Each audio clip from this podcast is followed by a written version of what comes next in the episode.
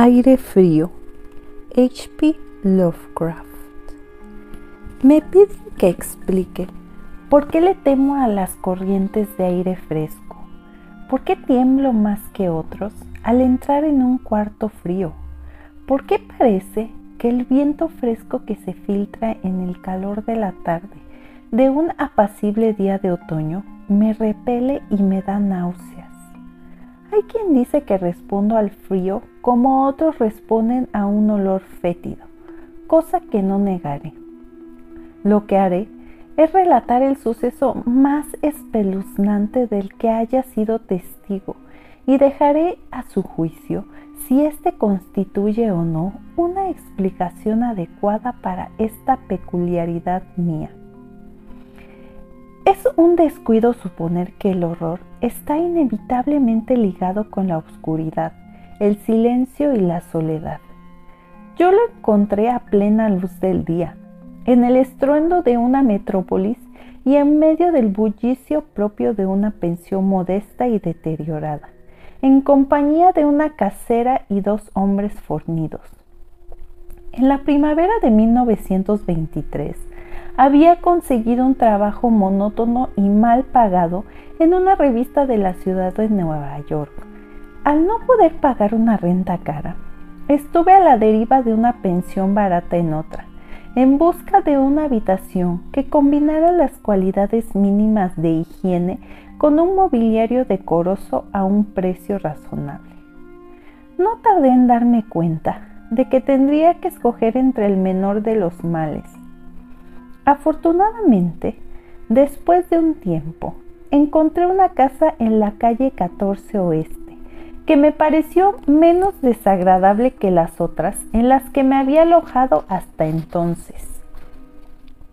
Era una mansión de piedra rojiza, de cuatro pisos que aparentemente databa de finales de los años 40, con acabados de madera y mármol sucio cuyo esplendor sugería un pasado de exquisita opulencia.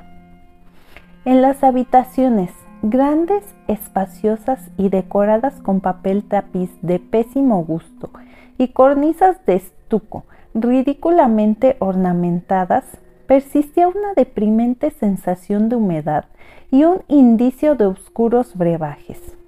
Pero los pisos estaban limpios, las sábanas eran tolerables y el agua caliente funcionaba la mayor parte del tiempo, así que llegué a verlo como un sitio aceptable para hibernar hasta que fuera posible volver a la vida.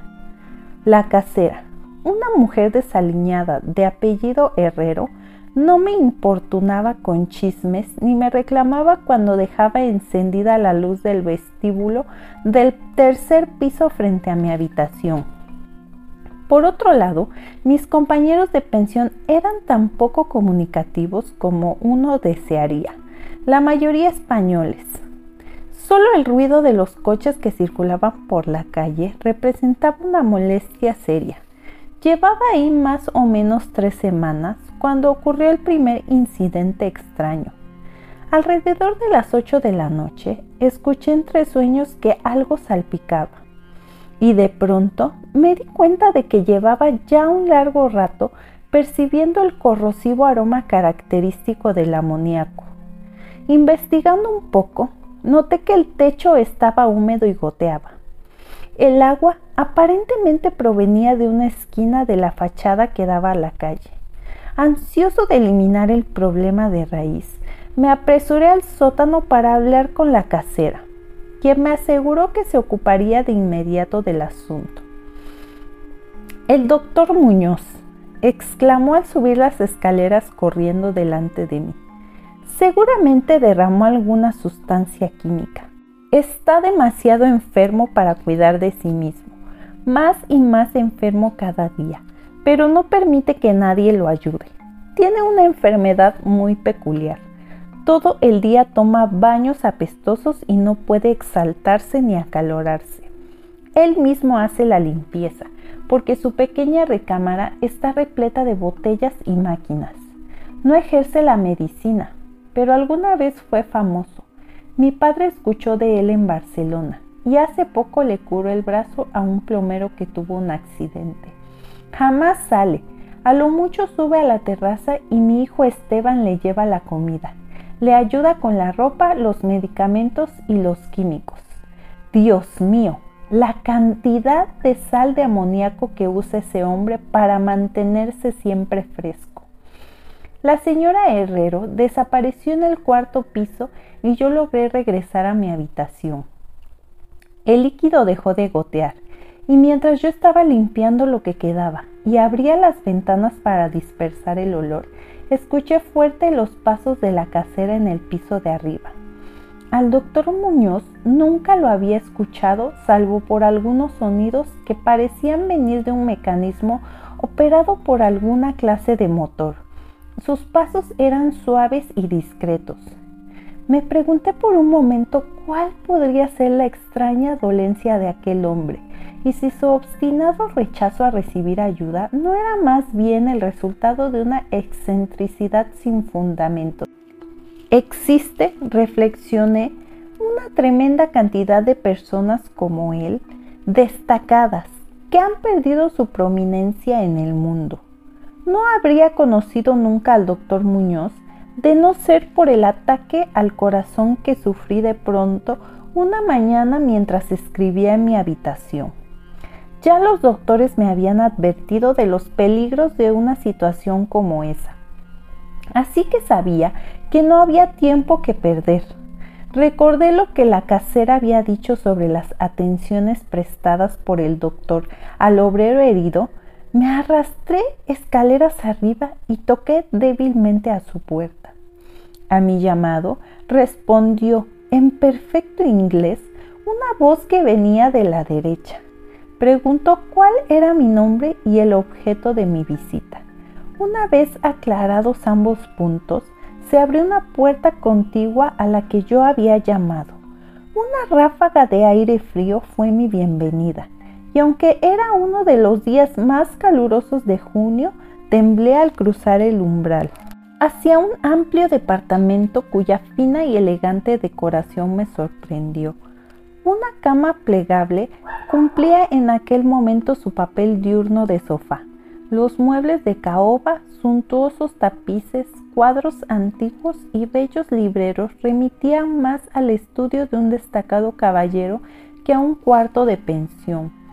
Pude ver que el vestíbulo, justo encima mío, la pequeña recámara de botellas y máquinas que la casera había mencionado, no era sino el laboratorio del doctor su habitación principal se encontraba en la extensa pieza contigua a este, cuyos cómodos espacios y gran cuarto de baño le permitían esconder todos los aparatos y engorrosos dispositivos utilitarios. El doctor Muñoz era sin duda un hombre de buena cuna, educación y gusto. La figura frente a mí era de estatura baja, pero exquisitamente bien proporcionada vestida formalmente con perfecto corte y hechura.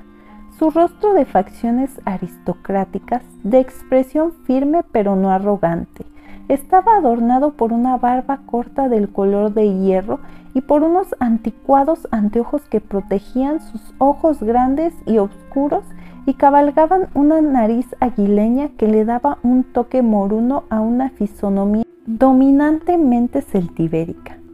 El cabello grueso y bien peinado, que insinuaba visitas puntuales al peluquero, se partía con gracia sobre una frente alta. Su aspecto general era de gran inteligencia y excelente crianza y educación. Sin embargo, cuando vi al doctor Muñoz en esa ráfaga de aire frío, sentí una repugnancia que nada en su aspecto podía justificar. Solo su complexión pálida y la frialdad de su tacto hubieran podido ser fundamento para tal sensación, pero incluso estos rasgos no eran pretexto. Habida cuenta del padecimiento de aquel hombre, es posible también que haya sido el singular frío lo que me atemorizó, ya que era inusitado en un día tan caluroso y lo inusitado siempre provoca adversión, desconfianza y miedo pero rápidamente la repugnancia se convirtió en admiración, ya que la extrema habilidad del singular médico se puso en manifiesto enseguida. A pesar de lo helado y tembloroso de sus manos exangües. Claramente, comprendió de inmediato lo que yo necesitaba y se abocó a atenderme con la destreza de un maestro, al tiempo que me tranquilizaba con una voz finamente modulada, si bien hueca y carente de timbre, diciéndome que él era el más acervo enemigo de la muerte y que había gastado su gran fortuna y perdido a todos sus amigos en una vida entera de extraños experimentos dedicados a hallar la forma de detenerla y erradicarla. Había en él algo de benéfico fanatismo. Mientras divagaba, me auscultaba el pecho y mezclaba una buena ración de drogas que había tomado de su laboratorio. Evidentemente el encuentro con alguien de buena cuna en aquel lugar sombrío le parecía una novedad y despertó en él las ganas de hablar y recordar tiempos mejores. Su voz, aunque extraña, resultaba reconfortante y apenas pude notar su respiración mientras las frases salían ordenadamente de su boca.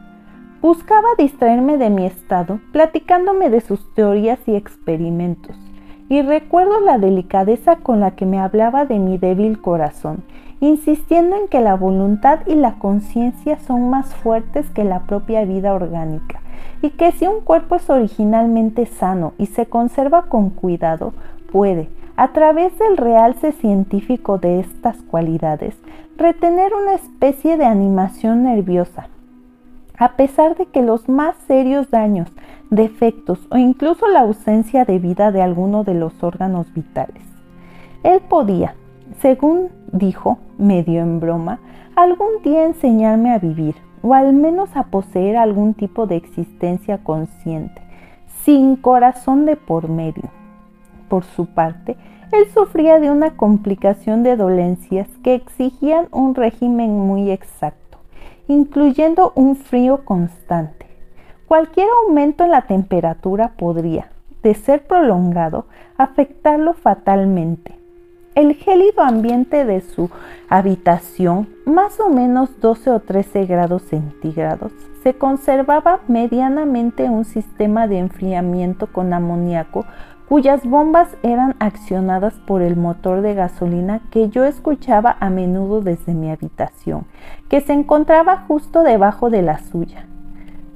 Curado de mi mal en un tiempo extraordinariamente breve, salí de aquel helado lugar convertido en devoto discípulo del talentoso recluso. A partir de entonces lo visité con frecuencia, siempre abrigado, para escucharlo hablar de sus investigaciones secretas de resultados escalofriantes, y me estremecí al examinar los viejos y peculiares volúmenes de su biblioteca. Eventualmente, debo añadir, mis dolencias desaparecieron por completo gracias a sus atinados remedios. Al parecer, el doctor Muñoz no desdeña los conjuros de los medievalistas ya que creía que esas crípticas fórmulas contenían extraños estímulos psicológicos que bien podrían tener efectos en las sustancias del sistema nervioso que han perdido sus pulsaciones orgánicas. Me conmovió su relato del viejo doctor Torres de Valencia, con quien había compartido sus experimentos tempranos en el curso de su enfermedad que había padecido 18 años atrás y de la que provenían sus actuales trastornos. Al poco tiempo de haber salvado a su colega, él mismo sucumbió ante el severo enemigo que había combatido. ¿Acaso el esfuerzo había sido demasiado extenuante, ya que entre susurros el doctor Muñoz dejó en claro, sin detalles de por medio, que los métodos de sanación empleados habían sido por demás extraordinarios y que involucraban terapias que seguramente no serían del agrado de los médicos de factura tradicional y conservadora. La lasitud de sus días de convalecencia dio paso a un retorno de su feroz propósito, hasta el punto en que parecía desafiar a gritos al demonio de la muerte, aunque eso lo hiciera correr el riesgo de que éste se apoderara de él. Prácticamente dejó de comer, cosa que nunca le había interesado demasiado y parecía que solo el poder mental que le restaba lo separaba del colapso total. Adquirió el hábito de escribir cierta clase de documentos largos que sellaba cuidadosamente y llenaba con indicaciones para que, tras su muerte, yo se los entregara a ciertas personas, la mayoría de ellos literarios de las Indias Orientales, pero también un célebre médico francés, entonces considerado muerto, sobre el que circulaban inconcebibles rumores. En vez de cumplir con su voluntad, lo que terminé haciendo fue quemar todos esos documentos sin abrirlos siquiera. El aspecto y voz del doctor Muñoz se volvieron absolutamente espantosos, su presencia casi insoportable. Un día de septiembre, una inesperada mirada suya desató un ataque epiléptico en un hombre que había ido a reparar su lámpara de escritorio crisis de la que se recuperó siguiendo las indicaciones del doctor que se mantuvo fuera de su vista. Era sorprendente que aquel hombre hubiera vivido los terrores de la Gran Guerra sin experimentar tal sensación de pavor. Entonces, a mediados de octubre, el horror de los horrores llegó con paralizante rapidez. Una noche, alrededor de las once, la bomba de refrigeración se estropeó causando que se interrumpiera durante tres horas el proceso de enfriamiento por amoníaco. El doctor Muñoz me lo hizo saber golpeteando sobre el suelo y yo trabajé desesperadamente para reparar el daño mientras mi anfitrión maldecía en un tono cuya oquedad traqueteada y carente de vida está más allá de cualquier descripción. Sin embargo, mis esfuerzos inexpertos no dieron resultado y cuando mandé a llamar a un mecánico de un taller cercano, de esos que abren las 24 horas, nos dimos cuenta de que nada podía hacerse hasta la mañana siguiente, cuando pudiéramos conseguir un nuevo pistón. Parecía que el miedo y la rabia del ermitaño moribundo, que alcanzaba ya proporciones grotescas, terminaría con lo poco que quedaba de su diminuto cuerpo. Entonces un espasmo lo hizo llevarse las manos a la cabeza y correr al baño. Regresó con el rostro vendado y ya nunca más volví a ver sus ojos.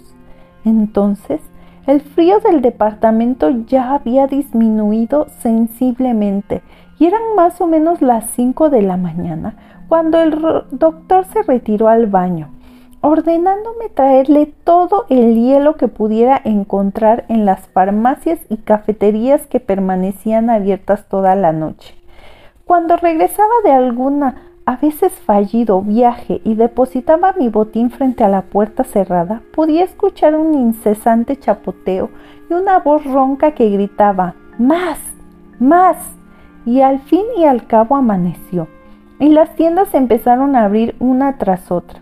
Le pedí a Esteban que fuera a buscar hielo mientras yo conseguía el pistón de la bomba, o bien que buscara el pistón mientras yo traía más hielo, pero él se negó tajantemente a hacerlo por órdenes de su madre.